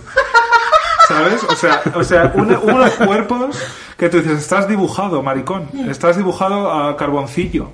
Entonces, eh, eso te, pues date cuenta, efectivamente. Nosotras, eh, la- nuestra competición es otra. De hecho, que yo hay es ciertas de- personas a las que conozco desde hace muchos años y he podido ver su evolución desde fuera y sinceramente me da pena. O sea, los miro con pena. De a dónde han llegado. Que a lo mejor ellos me miran a mí con la misma pena y dicen, pobrecita, qué gorda, ¿sabes? A lo mejor sí. Mira, os voy a enseñar una foto de Pero- Instagram, no digamos su nombre, de una persona con la que he trabajado que vive de su belleza y de su cuerpo. Y no sabéis la cantidad de miedo que le tiene a la cámara. Pásalo. Documento Esa número persona uno. que estás viendo ahí, que la podemos describir como close no to perfection. digo, no puedo hablar de No, más quién es. bueno, trabaja un poco en el mundo de la noche, hace catálogos de ropa, tal. Pues date cuenta. A ver, el cuerpo es como eso es lo que- una- un anuncio estatua de... griega. Eso es lo que el mundo Vale, considera sí. una persona Klein. bella. Es Pues una- terror, tartamudea cuando está delante de la cámara. Ya. Tú fíjate, Ah, pues qué pena tener ese cuerpo y no disfrutar. ¿Verdad? Pues al qué final, ¿quién ha ganado el partido? Pues los que podemos mirarnos al espejo sin que... ¿Sabes quién ha ganado el partido? Nosotros que nos estamos comiendo unos Los manolitos Brownie contra nuestro que coño. estaba Yo yo, no come brownie bites. estaba yo Oye, eh, vamos a repartir una preocupada. galleta de estas, nena, Sí, que sí, sí. Está del buenísimo. mundo. ¿Cuál quieres, nena? ¿La de Eh, yo arriba? quiero medias que me- la de arriba, la de abajo. Yo, ahora que nombro el brownie bite, voy a por él. Reeses, que es... Eh... Reese's es mantequilla de cacahuete. No, clásica, Naira mejor. Ah, no, yo quiero del cacahuete. Joder, de verdad. Así Yo soy. huyendo de la Están buenísimas igualmente. Gracias, Mamachicha, al puerto de Santa María. Por ¿Qué tanto. quieres, media o cuartito? Media. Esto me lo preguntan, me lo preguntaban a mí en la antigua Toma, normalidad. Bueno, no, eh, cógela a tú las aquí, que esta la he tantas tocado de, de la noche en la discoteca. Media contestabas un cuarto. Y yo, luego vienen los cuartos y, y luego el carrillón, cariño. Mmm, ¿cómo sabía cacahuete? Bueno, porque nos hemos desviado ya muchísimo. Igual, ¿Puedo hablar? Ah, bueno, pues como nosotros, no, ya no nos sentimos tan mal. No, podemos reconducir porque yo creo que la televisión y los medios tienen mucha culpa de eso, quiero decir. Ah, claro. Eh, em, Mira, yo antes que nombraba el comedor de Mediaset, que os juro que lo echo de menos, que me quiero morir. Nivel, el día que fue Rocío Carrasco a hacer la entrevista a Plató, ¿La viste? que se la vio... No, no, yo, yo ahora teletrabajo ya, ya no he vuelto a Mediaset. Pero grabó hace un año. No, grabó en verano. Ah, no, pero digo la entrevista que fue en persona Mediaset que se emitió la semana Ah, pasada. vale, era vale, vale. La semana pasada. Eh, la grabaron como entraba en Mediaset y cómo entraba al plató. Y justo enfrente del plató donde se graba Rocío, bueno, no enfrente, sino según miras a la puerta a la derecha, eso es el comedor de Mediaset. Y entonces cuando la vi pasar por ahí, es que se me humedeció la mirada. O sea, este es el nivel de echar de menos mi trabajo. De decir, es que moriría por volver a comer en Mediaset porque era tan divertido. O sea, tú sabes lo que es estar comiendo y tener al lado a Omar Montes Mm, cuando estaban supervivientes. O tener al lado a los viceversos que eran retrasados. Y no sabían, me acuerdo un día, eh, ayudándole explicándole lo que era el buffet libre de ensaladas porque esto es una lechuga. esto es real. Eh, había, no sé qué día era porque, eh, era, mm, no sé, había un día que a los viceversos les tocaba comer en Telecinco y los invitaban a comer. Pero solo era uno o dos días de la semana, el resto no estaban. Y justo coincidía que comían a la misma hora que, que nosotros, que era a las dos y media. Llegábamos allí y ahí estaban todos puestos, maquilladísimos, eh, con sus músculos y no sé qué. Y entonces, cuando tú entras al comedor de Mediaset, tienes a un lado eh, el menú del día, que te lo pone una señora. O sea, tú vas, ves y ves que solía haber pues como cuatro primeros y cuatro segundos, una cosa así. Entonces tú ibas, veías el primero y decías, pues de primero me pones lentejas. Y se lo decías a la señora y la señora te las lentejas. Y luego al otro lado estaba el buffet de ensaladas, que la ensalada te sustituía un primero, si no te apetecía pues lentejas o macarrones o lo que hubiera, pues te ponías una ensalada. ¿Te imaginas que no te apetecen macarrones? Bueno, pues si eres día- viceverso no te apetece Ese día, macarrones. ese día. Entonces, en el buffet de ensaladas nadie te atendía. Tú solo te tenías que coger eh, la ensaladera y tú solo cogías las pinzas y te ponías lo que te diera la gana. Y había un montón de cosas, pues lechuga, mezclum, cebolla, no sé qué, no sé cuántos, cuántos, pues como como el favorite, pero sin señor que te atiende. Y entonces de repente había ahí un pobre viceverso parado, esperando a que alguien le atendiera. No. Y yo llego, pim, pim, pim, pim, y se me queda así mirando, no fue capaz de reaccionar y ya entendí yo que soy filóloga y lo entiendo, lo entiendo todo. Recordaste la sintaxis de tercero. Y me giré así y le dije, mira cariño, están ahí los bols, puedes coger el que tú quieras, el tamaño que quieras y luego ya te vas poniendo bien. Ah, gracias, gracias, gracias. O sea, el pobre estaba completamente parado, esperando que alguien, o sea, estaba, ay, pobrecito. Pero es Qué una maravilla. ternura. es una Oye, vea, ¿podemos saber qué función desarrollas en Sí, yo trabajo en Jazz, que es una Ah, web. Ah, es, vale. eh, es una web de Mediaset, es decir, la pasta la pone Mediaset, pero Mediaset, que esto es algo que mucha gente no sabe. Y es que mucha gente confunde Telecinco y Mediaset. Telecinco es un canal. Mm. Mediaset es una empresa. Quien te contrata es la empresa, evidentemente. Y el canal es donde se emiten los programas. La grandísima mayoría de programas que se emiten en Telecinco no son de Mediaset, son de otras productoras. Dentro de Mediaset hay un montón de empresas que Mediaset tiene participación de esas La empresas. fábrica de la tele. Como la fábrica de la tele o la mía. La mía se llama Megamedia y es la empresa que le hace todo el servicio digital a Mediaset. O sea, hacen las redes sociales, las webs de tele5.es y 4.com, eh, mi tele, MTMAT, bla, bla, bla, bla, bla, Ajá. y Jazz. Y Jazz es una apuesta que hizo Mediaset pues hace ya casi cuatro años que querían hacer una web eh, pues para atraer gente joven y, y hablar de temas bueno eh, me acuerdo que cuando me fueron a hacer la entrevista de trabajo en aquel momento nos ponían como referente Buzz- BuzzFeed que BuzzFeed España todavía funcionaba y querían pues como un BuzzFeed mm, de Mediaset y, y yo es donde traba- sigo trabajando ahí vamos Ah, qué Noso- guay. nosotros salimos ahí. ¿Tú no Nosotros salimos ahí en el ranking de los 10 podcasts más divertidos. Sí, lo escribí yo. ¡Oh! ¡Marica! ¿Pero Ahora cómo es esto? cariño. Es que aquí la amiga Enrique es Soy colaboradora. colaboradora. Soy ¿Cómo la, es soy la? María Patiño de ellas.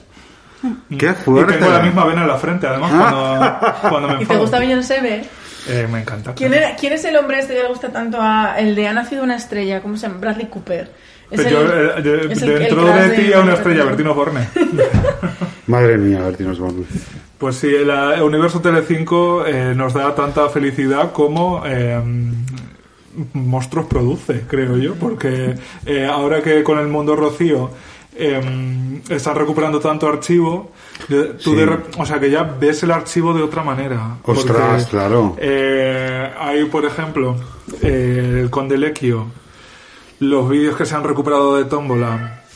Uy, No me lo puedo ese- creer, ese no es sé Conde quién Lequio. llama. ¡Qué buena idea! Facilísimo. Facilísimo. Facilísimo con punto de cruz. Ideas siempre originales con muchísimos puntos y motivos para componer y reproducir como tú quieras. Primera entrega y esta madeja de Mouline Anchor por solo 195 pesetas. Colabora Coach Fabra. Facilísimo. Hemos vuelto vivas de los anuncios, cariño. Eh, no sabíamos ni que nos habíamos ido, pero ya hemos vuelto. De repente estamos somos. aquí. ¿Cómo si estamos haciendo un programa que se llama Telecinqueras, ¿cómo no iba a haber publicidad? Se va a llamar Deluxe. Ah, perdón, es que no... De Bueno, en el como Deluxe también, nosotras. eh, de hecho, deberíamos coger ahora mismo cuatro sobres y hacer una llamada y que digas, ¿qué sobre eliges? ¿El de Enrique, el de Beatriz, el de Na- el Naira, Nayara es? El de Naira. O el de Damián. Damián. Ay, por favor, el ridículo en Yo directo. elijo el número de. Manolo Bakes. Porque Y- vamos, nos estamos que- poniendo. Y que alguien se lleve los 10.000 euros. Que hay 10.000 euros. Madre mía, si Los tuviera 10.000 yo, euros que se los... Le mandamos una pegatina de Puedo Hablar. si tuviera yo, si tuviera yo 10.000 euros. que- Mira, vamos a hacer un concurso así improvisado. Venga. Mandamos una pegatina oficial de Puedo Hablar, que es el único merchandising que tenemos. Valor, eh, su precio justo, el valor aproximado es Dos euros. 0,02 céntimos. Bueno, pero el valor de mercado... El valor euros. sentimental está muy bien. A quien sea capaz de decir una pregunta sobre el universo Mediaset, pero un poco oscura, que se os ocurra a vosotros, porque yo no tengo ni idea. Algo así que, que no sea fácil de, de saber. Ay, venga, me parece guay. Hostia, hostia. Déjame, Cosas espera, difíciles espera, vamos a sobre preguntar. Mediaset. Mientras Espera. nos comemos aquí un- una merendilla. Hombre, yo puedo hacer preguntas difíciles sobre cuarto Mira, si vamos a preguntar quién era la chica que salía bailando detrás de la cortinilla en Crónicas Marcianas. Uh, pero eso no se podrá... O sea, si se googlea ya la gente lo sabe. Bueno, es que la gente va a googlear cualquier cosa, mi amor. No, no, pero hay que ir, hay, hay que ir a lo difícil. Hay que ser más complicado difícil. todavía. Una Yo cosa que no que se sí. pueda googlear, googlear en 2021 es complicado, ¿eh? Ostras, es complicado, ¿eh? Yo sé una cosa, tipo, es ¿sabes de quién era el ojo del logo de Gran Hermano. Ah, yo lo sé. Venga, Te lo- bueno, te lo yo voy a creo que eso decir también con- es googleable. Yo creo que eso también es googleable, sí. pero bueno, yo es que a lo mejor iba buscando como, ¿sabéis? Una cosa que se queja mucho la gente, de hecho es que me llegan las quejas hasta a mí, y es que hay muchísimo contenido de Mediaset que no está en YouTube. Claro. Hombre, Y que no y, se- y algunos que desaparecen, porque las vecinas de Valencia estuvo desaparecido, Desaparecido, y eso es como si desaparece la piedra roseta. Yo sé Hombre. por qué, pero no puedo hablar. No tenemos suficiente que ha desaparecido el graffiti de hemos sido engañados. Que va a ir, hombre. Entonces, molaría hacer alguna pregunta de esas que como no está en internet, solo lo puedes saber si realmente tienes eh, cultura popular, pero como no estábamos preparadas, Mm. Bueno, lo pensamos y lo decimos al, al final del programa. Madre mía, madre mía, madre O sea, que, mía. aparte de hablar, tenéis que pensar. Mira, A yo voy a coger un manolito y Sí, ya. sí, porque Luego si eso- hidrátate. Hidrátate. Hidrátate un poquito. Hidrátate. que nos viene bien. Mm. Pues sí, y la, lo- el Estoy llena real, ¿eh? Lo que he comido en eh, es, rato. es, eh, a a nivel de peso, o sea, al peso es la mayor merendilla que hemos hecho en Puedo Sí. Hablar, cosa que tiene mérito. Hombre, Capítulo eso. 70 Iba a para celebrarlo. Capítulo 70, es Hemos verdad. llegado al capítulo 70. Qué fuerte. ¿Cuánto? Nosotros llevamos 30. Tenemos 30 nosotros. Capítulo 70, pues lo que pesamos entre las 4, 70 kilos. Sí, cariño. La media, Lo que la media, pies. la media aritmética. Y del universo Mediaset, ¿cuál es lo último que os ha tenido enganchadas al, al, al televisor? Mm. Pues, Hombre, Rocío. A ver, la verdad para seguir viva. eh, Rocío. Rocío hasta un punto. Exacto, yo estoy súper en contra, ya lo dije en el, en el último capítulo, yo estoy súper en contra, porque lo que hablábamos antes, que al final la gente sigue, no se da, lo está viviendo en 3D. Pues al final vives eso en 3D y no te das cuenta de eso está en manos de una cadena que lo que quiere hacer es un espectáculo, está haciendo un espectáculo de esto y es un tema súper complicado y súper serio. Tiene su lado positivo, que es la visibilidad, evidentemente, y que se denuncie, y que te- eso, eso es indiscutible pero también tiene un lado negativo que se está se está un poco pervirtiendo una cosa que es súper seria, súper delicada y se está llevando desde una plataforma que está dedicada al circo. Hombre, no es la primera vez, también te diré que se pervierten los malos tratos, porque hemos visto Mm. muchas veces, eh, Rocío Carrasco no es la primera mujer que habla de que, o sea, mujer famosa quiero decir, que aprovecha la televisión para hablar de los maltratos. Claro. Pero yo te diré que yo estoy en el otro punto. Si bien a mí eh, Rocío Carrasco es un personaje que me da exactamente igual, que no me había enterado de su vida, que la mayoría de las cosas que están contando yo me las me, me entero por primera vez porque no estaba al tanto, porque era una persona, tanto ella como Antonio David, me daban exactamente igual y no me interesaban sus movidas. Pero yo que he llegado un poco virgen al programa, yo le estoy viendo muchas cosas positivas, incluso a la evolución de cómo está evolucionando la manera de tratarla. Por ejemplo, que al principio estuviera Jorge Javier Vázquez y sortearan 10.000 euros y ahora ya en el último programa vergüenza. solo hubiera mujeres y estuviera dirigido, o sea, no dirigido, sino conducido por Carlota Corredera y que solo hubiera mujeres. Creo que eh, se están haciendo, o sea, primero se está haciendo historia de la televisión y se, va y se ha sentado un precedente a lo que puede ser muy bueno para cómo tratar Sí. estos temas sí. de cara al futuro.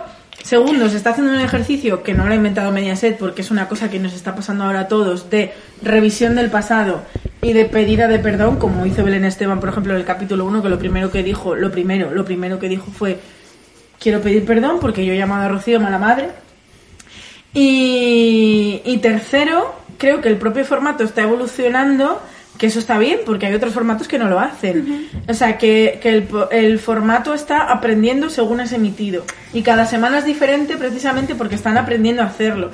Y yo creo que eso a la larga eh, va a ser positivo, aunque evidentemente eh, se ha formado un circo, pero creo que el circo no se ha formado en el espacio de Rocío, Claro, sino en todo lo exacto. demás. Es que es verdad que el documental en sí cada vez lo tratan con más delicadeza porque al final es eso y que no y que a ver yo adoro a Belén Esteban pero a lo mejor Belén Esteban estando allí sentado opinando de ese tema pues a lo mejor no es adecuado pero bueno eso es lo que menos me importa a mí lo que me da angustia y llega un momento que tengo que quitar el programa es cuando veo a Kiko Hernández a todos estos haciendo un, pu- un- es que es un puto puesto ambulante mercadeando como una cosa que es tan chunga y tan delicada y que es lo que tú dices es verdad al final. Sienta precedente es una es, tiende a una visibilidad que la gente que una persona que como ella que tiene que es famosa que todo el mundo la conoce que diga se siente y diga oye a mí me han maltratado pues claro que tiene su lado positivo pero es que el lado negativo me puede tanto que es que el miércoles lo tuve que quitar Dios que yo no puedo escuchar nada más ¿Sabes qué pasa? Yo que lo estoy siguiendo eh, so-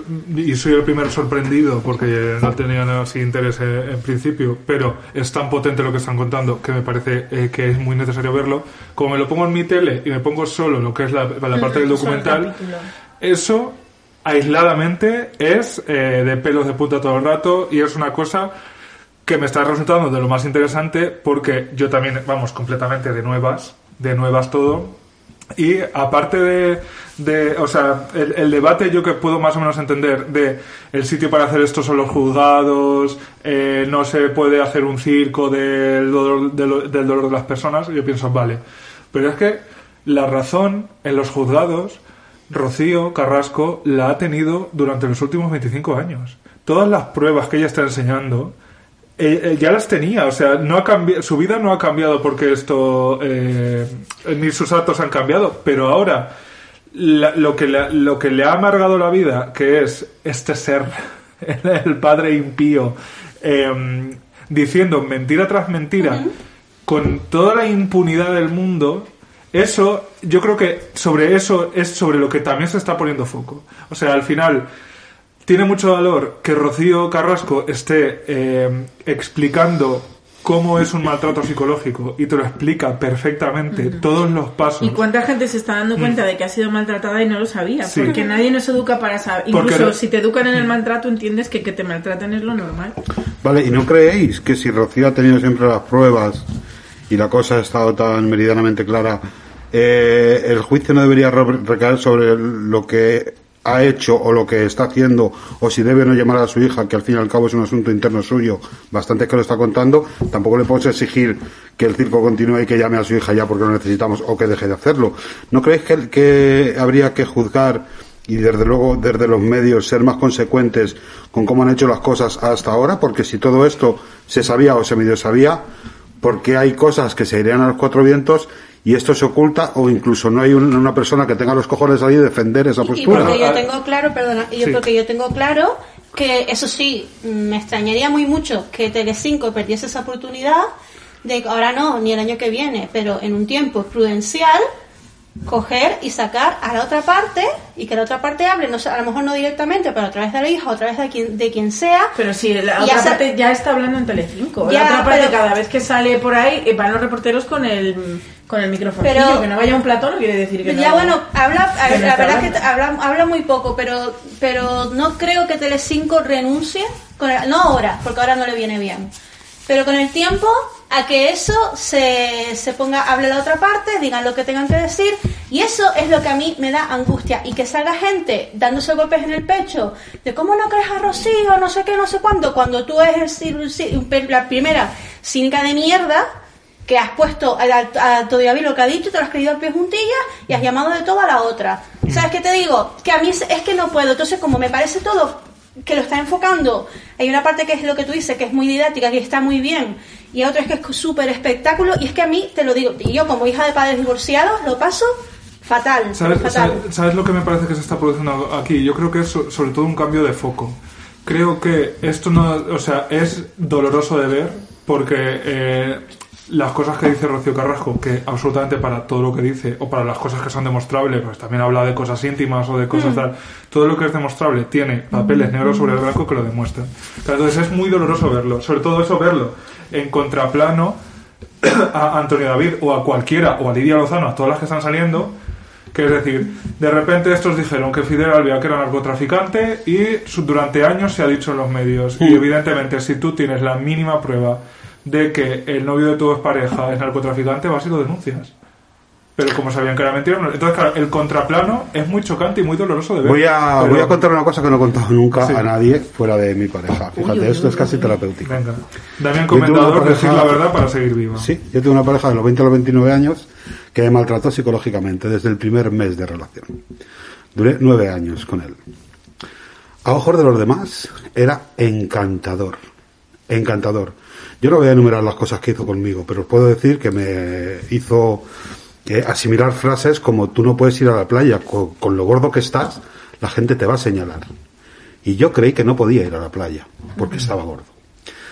Cuando yo acabo harto de esto por una serie de circunstancias y de desencadenantes y conozco a otra persona y me doy una oportunidad para conocer a esa persona y cojo una mañana un tren y me voy a Sevilla a conocer a esa persona, con un montón de cosas que habían pasado antes, incluso llegando a la agresión física, recibo en el AVE una llamada de mi padre, un señor campesino de La Mancha, que había entendido mi situación, que había aceptado a su hijo marica, que era todo ok, llorando y diciéndome que me volviese para Madrid, que dónde iba, que dónde iba a estar mejor que con ese hombre, que les acababa de llamar por teléfono y que estaba destrozado el pobrecillo. Durante mucho tiempo se me ha seguido preguntando por él en casa. Yo he tenido dos parejas después, fíjate, 22 años después, se me ha seguido, se me sigue preguntando por él. Le recuerdan con cariño, quizá porque no contar las barbaridades que hizo, solo decir, para que veamos el tipo de monstruo que era, porque cuando Rocío contó una cosa, yo rompí a llorar en mi casa, ahora a mi edad, y le dije a mi pareja, es que sabes de lo que me acabo de acordar de esto. De que una semana después, 15 días, perdón, de que llamase a mi padre llorando, diciéndole que qué pena daba lo que le estaba haciendo, llamó a mi hermana y le dijo, sé que tu hermano está en Cuenca con el otro. ¿Y sabes lo que va a pasar? Que vas a ir a recoger sus tripas. Voy a ir y los voy a matar a los dos. Y colgó el teléfono. Y mi hermana me llamó a un móvil llorando y dice, ten cuidado porque te está buscando y te va a matar. Esa persona sigue siendo buena a día de hoy. Fíjate cómo se le ocurrió. O sea, me creo a Rocío completamente.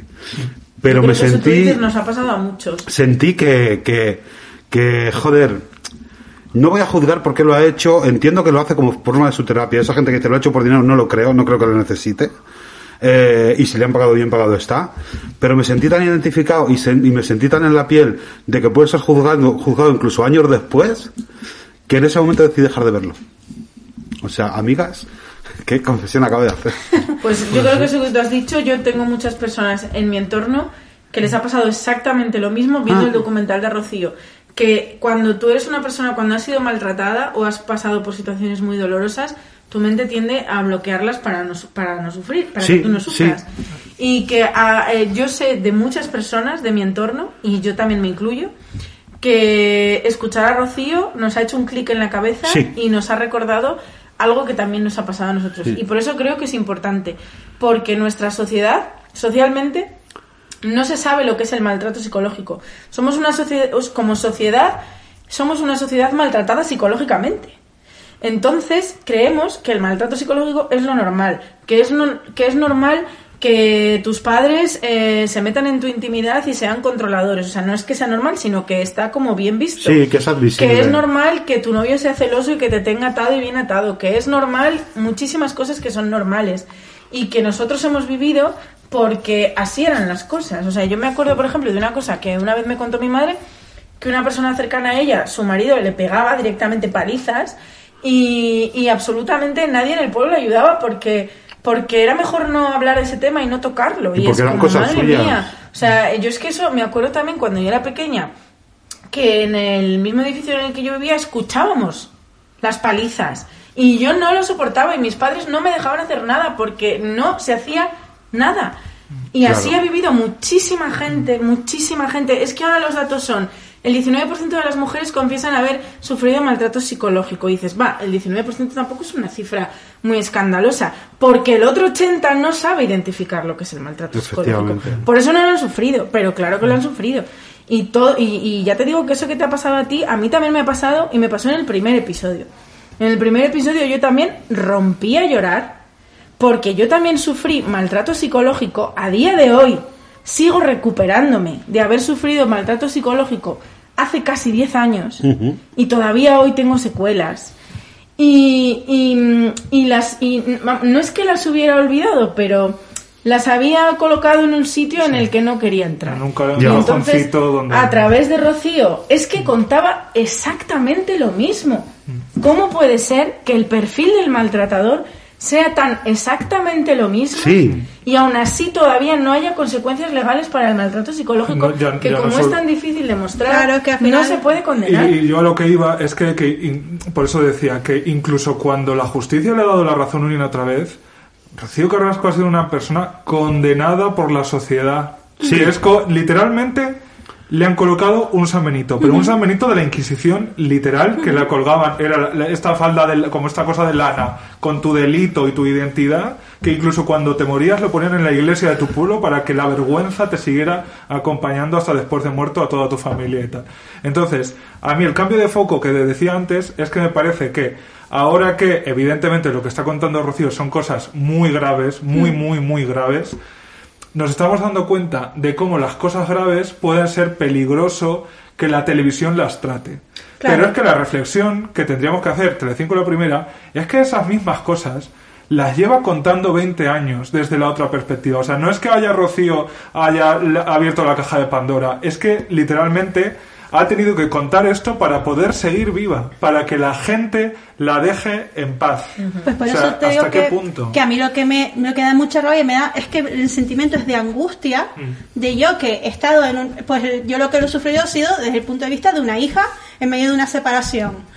Y yo veo esas cosas y es que me empieza a entrar, pero un malestar es decir, ¿cómo pueden estar banalizando estar cuatro subnormales, que, que, yo, que yo lo veo, vale, que yo soy la primera que ve eso, pero es que no puedo verlo desde el espectáculo que es como yo veo la telebasura. Lo veo que es una cosa que afecta a mucha gente y que está mm, es que están mercadeando y que están al final haciendo un puto negocio de esto. Y es que esto no se ha terminado aquí. Es que los mismos que crucificaron a, a Rosito son los que ahora se están dando golpes en el pecho de cómo no la vas a creer, pues como no la has creído tú en los otros 20 años atrás, hijo de la gran puta, ¿sabes lo que te digo? Claro, pero para mí el mayor peligro es que hemos normalizado con la telebasura que se hable de todo sin que eso ese todo nos impregne como esto que de- esto es grave, esto a lo mejor no tendría que ser así. Cariño, todo lo que dicen en Sálvame, o casi todo, o a lo mejor Sálvame se ha cometido más en más circo de las vanidades y lo que quieras, pero durante muchísimo tiempo se ha hablado de cosas ultra graves, ultra graves, y nos parecía divertido. Esa es, para mí esa es la lección. Incluso el, el propio Jorge Javier, que a mí me parece brillante, ha hecho a veces eh, alegatos y confesiones y ha dicho cosas eh, mm, que, oye, cuidado, ¿eh? Cuidado. Eh, yo, hemos normalizado tanto esto que ya hace muchos años lo retrató Pedro Almodóvar en el inicio de la película, de la película Kika. Donde la Victoria Abril hacía de Andrea, cara, Cara cortada, cortada. trayéndoles en peor exclusiva lo peor del día. Y ella iba con un casco, con una, con una, una cámara cámara. arriba, vestida de Jean-Paul Gaultier divina, y, y iba a un cementerio donde un tío le descerrajaba dos tíos, dos tiros a su mujer, mientras la madre de él lo veía. Y eso luego lo emitía así, en crudo, y ya la sociedad era, eran los inicios de todo esto, o sea, de aquellos barros, estos lodos. Nos han acostumbrado, a, como decía Bea antes, y como decía Naira, a que es normal. Estas cosas pasan. No, señor, estas cosas no pasan. Y siempre es bueno diferenciar, como yo cuando me cansé de ver callejeros, cuando vi que ya no era diversión sino miseria, ¿no? O sea, una cosa es el circo y la diversión, y otra cosa es ya cuando estamos tocando asuntos y líneas muy delicadas. Claro, la, la cuestión es eh, que mm, cuando acaba una cosa y empieza la otra, ¿sabes? Por, Ya, eso, es que por eso tienes te decía incluso antes cuando hablábamos de callejeros, claro. Y que el límite que- cada uno lo tenemos en un... Sí, pero Claro. hasta qué punto es lí- es lícito divertirte con eso que te están mostrando. Pero como decía Gil Lipovetsky, que es lo único que me acuerdo de eh, semiótica, divertirse es estar de acuerdo. Al final, si tú lo estás disfrutando, quieras o no, estás entendiendo que eso que te están mostrando puede ser lo suficientemente banal como para que tú te carcajes y te digas, es que es eh, entretenimiento, lo de Telecinco es entretenimiento, es como, lo convierten en entretenimiento y nos lo comemos como tal, pero a lo mejor la materia humana que están tocando eh, es peligrosa. No, y, y por eso lo que decía al principio, que al final tienes que ver este tipo de televisión con un sentido crítico formado detrás.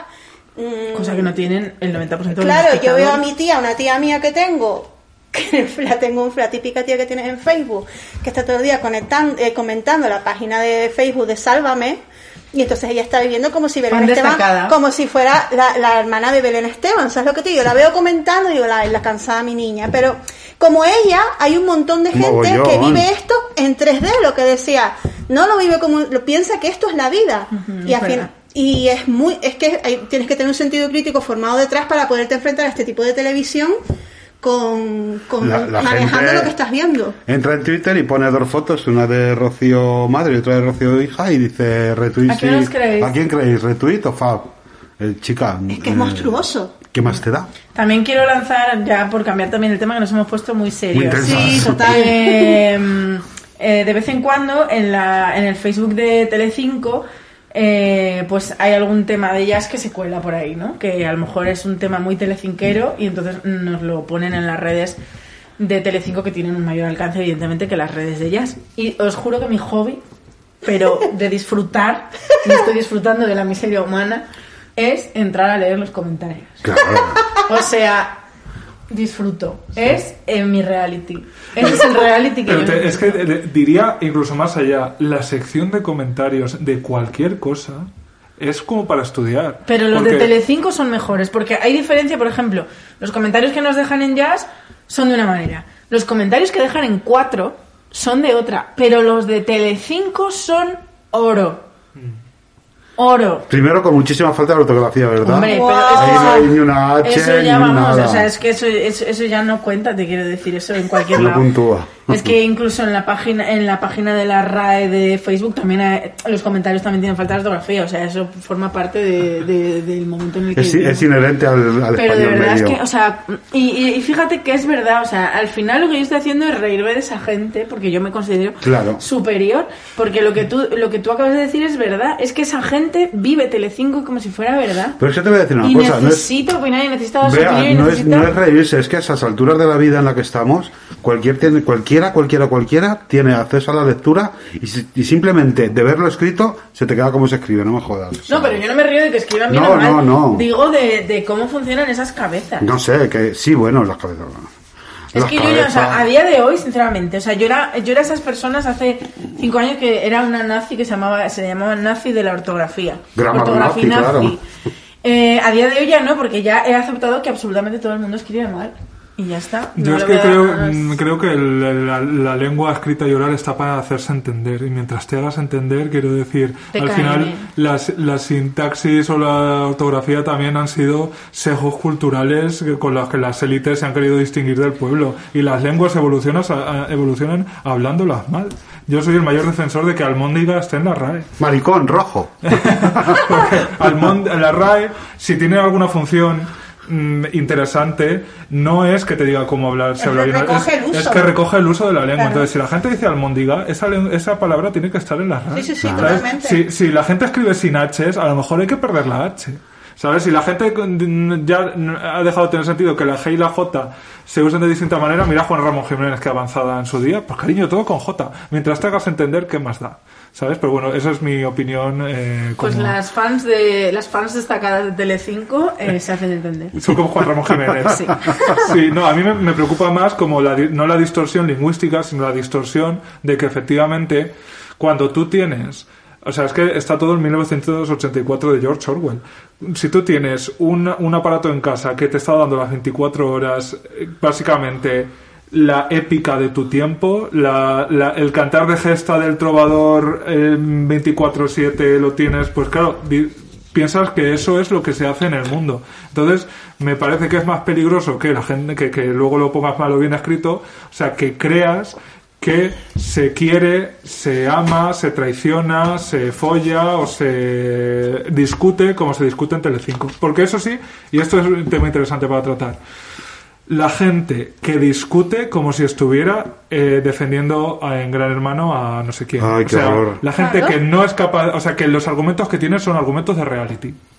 Eso lo, lo vivimos todos en primera persona. sí, y es una de las consecuencias de que hayamos asumido que se vive como nos muestra la tele. Y como, ay, se me fue totalmente lo que iba a decir, pues nada. Manolito a ver si. Yo me estoy, estoy eh, diciendo ya, este último manolito que Yo tengo estoy aquí. literalmente empachada. claro, o sea, entra dentro ya del pecado mortal que Y es que no puedo comer- no puedo Pero comer el más. pecado es un concepto católico y no nos interesa En crimen y castigo, esto es, esto es nuestro modus No, operandi. somos operandi. Nuestro pan de- nuestro Es manolito de cada día. Hija, es que menudo caché. O sea, nosotras con simpáticas rosquillas que valen 1,70€ en el No, no, rosquillas. Con, ma- los con ro- Manolito. Rosquillas cuando, los manolitos cuando vienen A ver, esto, esto es la nosotros segunda, no esto es la segunda vez que nos ha pasado, tampoco. También hemos hecho meriendas eh, cardiosaludables cuando viene Laura. Ah, la pobre, yo la pobre pobre esperando que la recibamos con los donuts y la recibimos con fresa, frutos secos frutos de secos. mierda. Un puerro. Muy ricos también. Yo es que te- tengo una cosa buenísima y es que como de todo. Ay, yo también. Soy bisexual de la comida. también. Crudité, así hice el otro día, digo, mira, soy como francesa, digo, aquí pelando el apio, todo perfecto con el todo hummus del todo me lo como, da gusto verme. Había una canción que era así, que era me lo como todo, me lo como El todo. que la cantaba la veneno. ¿La No, veneno? la veneno. Ah, fíjate, ¿eh? Me lo como todo, me lo como. Yo la conozco porque la es que ahora estoy eh, haciendo con este ejercicio de revisar el pasado. Estaba hoy planchando antes de venir. Eh, soy efectivamente Florinda Chico en la Casa de los Líos, em, aparte de físicamente. Y estaba planchando y me he puesto un Crónicas de la Veneno con Andrea Litanealo del año Wow. 2003, antes de entrar en la cárcel. Y entonces, claro, el YouTube, que tiene un algoritmo diabólico, sigue seguido. poniendo eso. Y es duro de ver, ¿eh? Duro de ver a día de hoy las cosas que se decían y el tono con el que se decía. Bueno, el tono con el que se uno, decía. a lo del documental, que sal- uno de los que salió dándose el golpe en el pecho era eh, Sardá.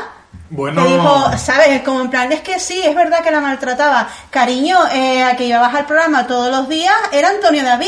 Eh, no entiendo en qué momento no se te ocurrió decir, o a lo mejor de coger y decir, mándate Tenuel que es un hijo de la gran puta, ¿sabes? Sí.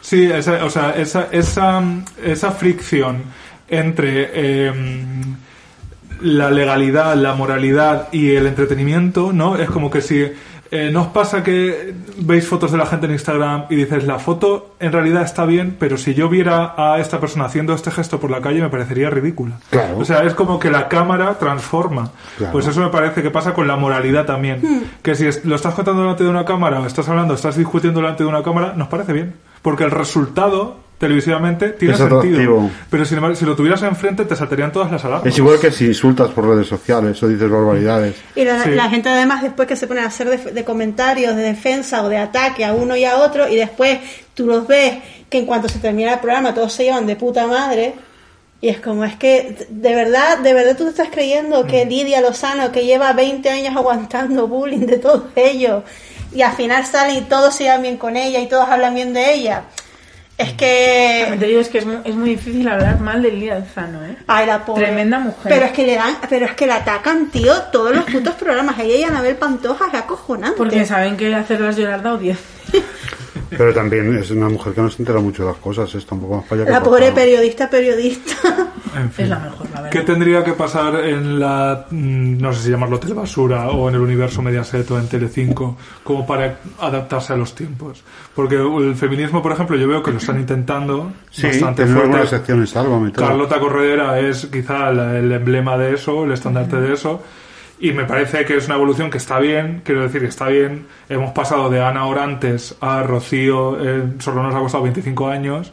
En fin, algo hemos avanzado. Bueno, claro, es que los avances no se consiguen de un día para otro. Y yo creo que to- sobre todo algunos Y no sobre son todo tan también evidentes. tiene que cambiar la sociedad, porque ah, vol- retomando un poco el tema este que decías de Sardá dándose golpes en el pecho, es que me remito otra vez a la anecdotilla, la simpática anécdota que he contado del pueblo de mi madre. Todo el pueblo sabía que esa mujer recibía palizas, nadie dijo nada, y si ahora esa mujer, por lo que fuera, hicieron un documental en Telecinco contando que su marido la paleaba, pues a lo mejor los del pueblo decían, pues sí, la, la maltrataba y la apoyo muchísimo. Pero es que como no había esa conciencia social de apoyar a una mujer maltratada, la gente hacía lo que le habían enseñado que era, ante estas cosas, no te metas.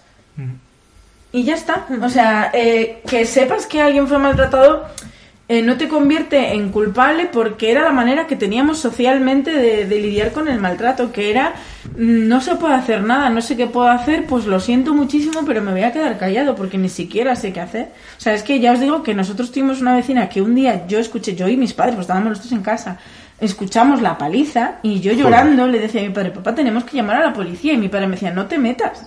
Esa es la lección que me dio mi padre.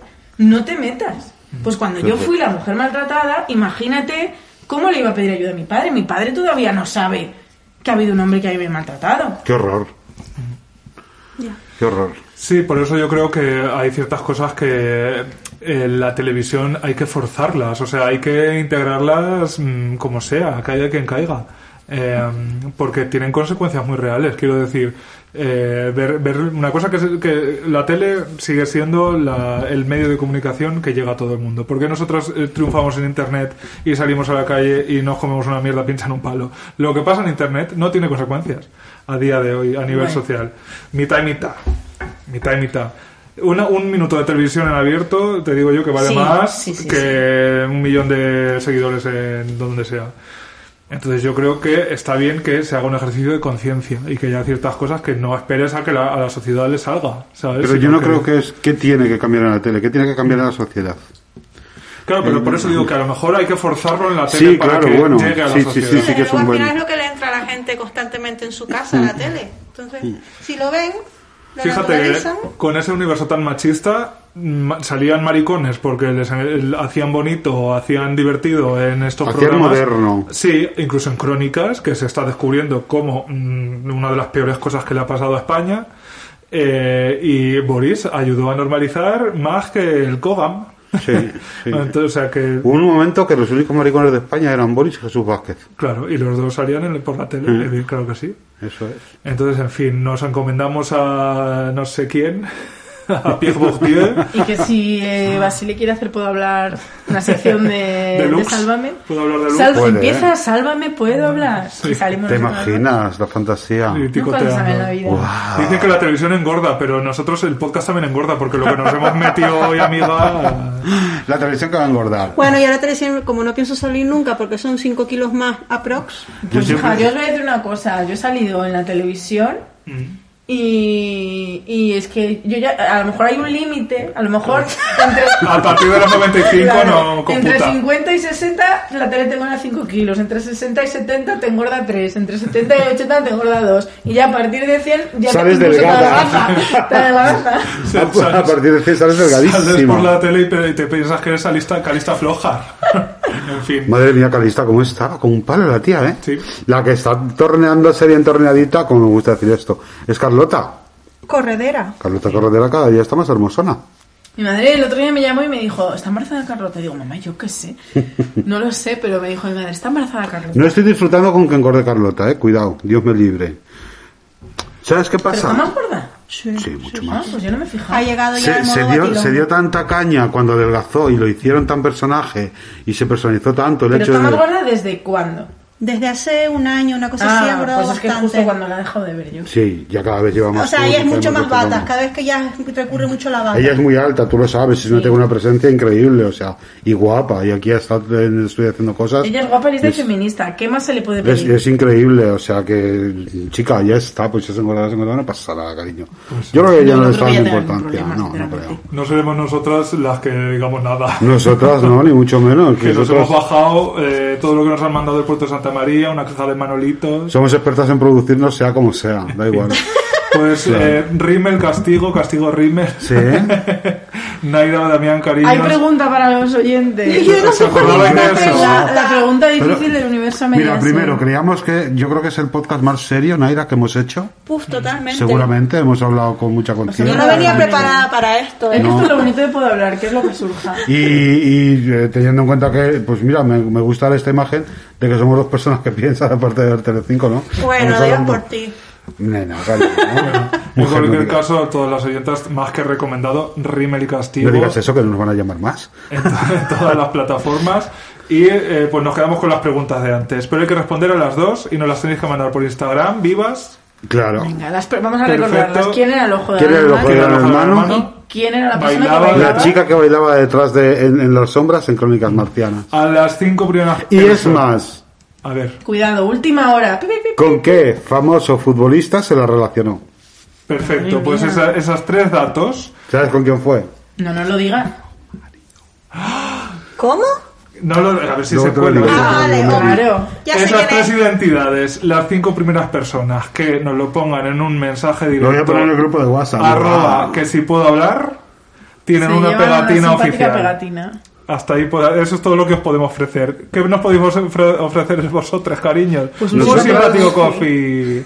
ko-fi.com barra puedo hablar. Si habéis disfrutado de esta amena conversación, pues cariño, pasamos la gorra. Así somos, no tenemos Pasamos la gorra, por cierto, quiero hacer, quiero dar las gracias. Sí, a quiero las dar las canciones. gracias. Porque, queridos amigos de Puedo Hablar, la muela ha sido pagada. Hombre. ¿Cómo que la muela ¿Cómo se la le muela? Pagaba? hay una muela. ¿En Entonces- directo? No, ¿Con no, María no. Patiño? Como Rafael.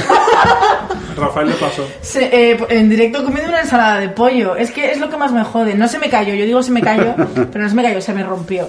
Y entonces no tenía arreglo ninguno y había que, iba a decir Extirparla, estirparla, no, eh, había que extraerla. Las muelas se extraen, que somos filólogas. Ah, muy bien. Y, y ahora me van a poner, de hecho el próximo viernes me ponen ya el tornillo del implante y claro, es un pastizal. Es un dineral. Un Entonces amigo yo mío. llevaba un mes diciendo, por favor, cofis para la muela, cofis para la muela. Pues la muela, cariño, ya está. ¿A base de coffees? No. Bueno, ha habido también un poquito de propina de papá y mamá. Vale, vale, vale. Ya te digo yo que Pues mira, ¿sabes una cosa, perra de Satán, que te digo? Que un amigo mío se puso una muela y yo le dije, nene, esto tú lo tienes que rentabilizar, aunque solo sea de palabra. Tú ya cuando se lo vayas a chupar a un chulo, avísale que se la está chupando con 2.000 euros de más. claro, cariño, Me que no está metiendo el eso. rabo en cualquier sitio. Tú dices, Mamá mira, es que de Con herramientas de primera. Claro, aparte de bien, de lo que lo hago y de que yo soy una persona con la boca limpia, que sepas que este, esta pieza aquí, cuando tu glande raza aquí, está rodando con un fajo de billetes de 2.000 euros. Que amor. Un- con un marfil que viene del Nilo. Un marfil que todo- viene del Nilo. Mármol de Carrara. No lo, no lo notas al tacto. Se nota, se nota. que También lo os vamos- digo Qué ganas tengo de comer una polla. Qué ganas tengo, qué ganas tengo de comerme un buen pollón. No lo hago por dinero, que se entere el mundo entero. Lo hago por la vocación. Pues nada, cariño, gracias Rimmel y Castigo. Muchas Gracias a gracias. vosotros. Y gracias a todas por escucharnos en vuestro podcast de cabecera Viva. A todo.